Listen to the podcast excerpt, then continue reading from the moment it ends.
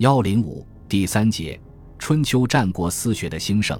孔子办私学，夏、商、周学在官府，教育被少数人所垄断。通过官办的学校培养政治、军事、文化人才，成为人才成长的主要途径。春秋战国，王室衰微，诸侯强大，礼崩乐坏，政治舞台上出现了五霸七雄的激烈斗争。思想文化领域出现了诸子百家，当时圣贤不明，道德不一，新旧交替，无所遵循。时君施主好恶殊方，是以九家之术，风出并作，各引一端，重其所善。各级各类官办的学校，从地方的详序到诸侯的判公，乃至天子的小学、大学，大都日益衰落，废坠无闻。学校不修，人废学业；天子师官，学在四夷。私人讲学和私人养士之风日益兴盛，政教合一、官师合一的局面被打破了。学校教育从政治活动中分离出来，学者聚图讲学，士人则师从学，成为一种新的社会风尚。我国历史上的学校教育进入了一个颇具特色的历史阶段。一孔子办私学，人们常说，孔子是我国历史上第一个办私学的人。其实不然，大概早在春秋中叶，私学就已经出现。到了孔子生活的春秋末期，私学已有相当的数量和一定的规模。据《吕氏春秋·离位篇》记载，法家的先驱邓析为了宣传自己编著的《竹行》，就曾在郑国办过私学，民之献医。如库而学诵者不可胜数，只要交纳一定的学费，他就可以向他们传授法律知识。邓析死于公元前五百零一年，他办的这所私学很可能早于孔子的私学，或者与孔子的私学大致同时举办。据王充的《论衡·讲瑞篇》记载，鲁国的邵正卯是与孔子同时同地的一位著名的私学教师，他讲课很有煽动性。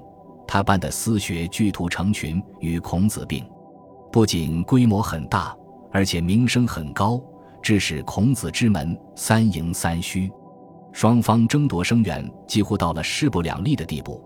这正是孔子朱少正卯的一个重要原因。孔子曾说：“吾十有五而志于学。”他在少年时代，除了跟随母亲学习之外，很可能在私学中受到过比较系统的训练。据《史记》记载，孔子曾试周问礼，盖见老子，与其太师与乐，闻韶音，学之三月，不知肉味。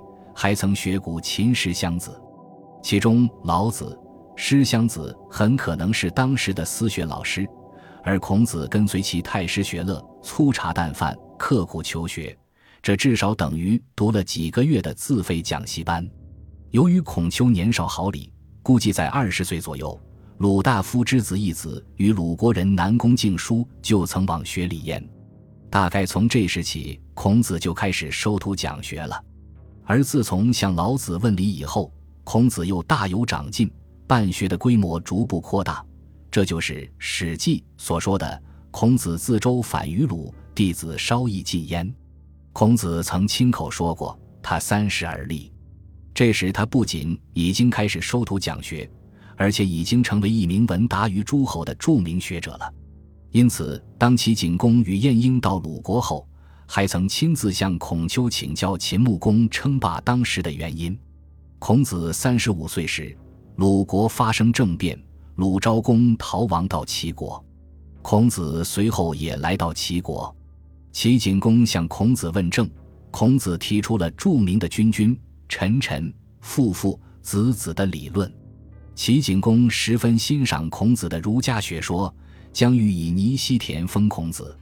晏婴对儒家学说做了如下评论：夫儒者滑稽而不可诡法，倨傲自顺，不可以为下；重丧遂哀，破产厚葬，不可以为俗；游说乞代，不可以为国。今孔子圣容是，凡登降之礼，屈降之节，累世不能担其学，当年不能究其理。从这一评论看，当时以孔子为首的儒家学派已经形成，并对各诸侯国的政治发生了重大影响。孔子用礼乐道德教育学生，已经成为儒家的鲜明特点。从四十二岁到五十岁之间，孔子由不惑之年逐渐进入知天命的年华。当时不论近在鲁、齐，或者远在吴、越各诸侯国的君臣，对孔子都相当崇拜。有些疑难不解的问题，往往派人向孔子讨教。不少人对孔子都十分佩服。甚至称孔子为圣人。由于鲁国发生了三分公事、四分公事的变故，甚至出现了陪臣执国政的状况，孔子对这种局面十分不满。故孔子不仕，退而修诗书礼乐，弟子弥众，志自远方，莫不受业焉。估计在这时，孔子私学的规模已经很大了，教学内容也日益完备。当孔子五十岁时，鲁国政局发生了有利于公事的变化，于是鲁定公任命孔子为中都宰及鲁国首都市长，后来又由中都宰提拔为司空、大司寇，先后负责鲁国的土木工程建筑和司法工作。后来还曾一度由大司寇行摄乡试，但由于与执政的季氏政见不同，孔子的仕途很快就终结了。从此之后。孔子开始周游列国，有几十个弟子与他同行。他们一面寻找出世的机会，一面进行教育活动。他们先后到过七八个诸侯国，在外奔波十四年。孔子的私学变成了一个游学集团，变成了一所流动学校。对于这一时期的作为，孔子曾经有一个自我评价：其为人也，学道不倦，诲人不厌，发愤忘食，乐以忘忧。不知老之将至，可见他主要还是从事教学活动，而且以发愤忘食的精神进行某些研究工作。孔子六十八岁那年，由于孔子的弟子冉求率军打败了齐国，鲁国执政的季康子改变了对儒家的成见，以必迎孔子。孔子归鲁，然鲁中不能用孔子，孔子亦不求是。他一方面继续招徒讲学。另一方面，则集中精力修订、编辑了诗、书、礼、乐、易和春秋等重要历史文献。从此，儒家有了正式的教材。诗又称《诗经》，这是我国最早的一部诗集，现存三百零五篇，包括风、雅、颂三部分。风集十五国国风，共一百六十篇，这是民间歌谣。雅分为大雅、小雅，共一百零五篇；颂分为周颂、鲁颂、商颂，共四十篇。书又称《书经》或《尚书》，这是我国最早的一部文集。其中分为《虞书》《夏书》《商书》《周书》四部分，主要记述商、周两代的一些重大政治事件，有很高的史料价值。易又叫《易经》或《周易》。这是我国古代的一部哲学著作，后来演变为占卜用书。它包括经传两部分内容，大概出于商周之际。孔子曾对它进行过整理和阐释。礼又叫以礼、事礼、礼经。古文经学家也有称《周礼》为礼经的。《周礼》主要记载西周以来的官制，又称《周官》，分为六部分，即天官种宰。地官司徒，春官宗伯，夏官司马，秋官司寇，冬官司空。春秋又叫《春秋经》，这是我国最早的一部编年体历史著作。当时各诸侯国都有自己的历史记载，统称为《春秋》。孔子修订的是《鲁国春秋》，他以鲁国历史为主，兼记当时各有关国家和周王室的大事。其中共记载了从鲁隐公元年至鲁哀公十四年，共二百四十二年的史事。六经中为乐经失传。司马迁曾对孔子的教育活动给予很高的评价。他说：“孔子以诗书礼乐教弟子盖三千焉，深通六艺者七十有二人。”又说：“孔子不一，传十余世，学者宗之。自天子王侯。”中国言六艺者，折中于夫子，可谓至圣矣。孔子一生主要从事教育活动，他收的弟子累计有三千余人，其中有成就的大概有七十人。这几千个学生主要出身于士这一阶层，其中还包括一些放牛的、种菜的等出身低微的人。他的施教原则是有教无类，打破了贵族对文化的垄断，反映了学术下移的历史趋势。他的教育内容以诗、书、周礼为主，目的是传授奴隶主阶级的文化，但结果却保存了大量文化遗产和历史材料。他让自己的学生学习礼、乐、射、御、书、数六艺，希望他们学而优则仕，学好以后出去做官。因此，他反对学生参加生产劳动，也不传播自然科学知识。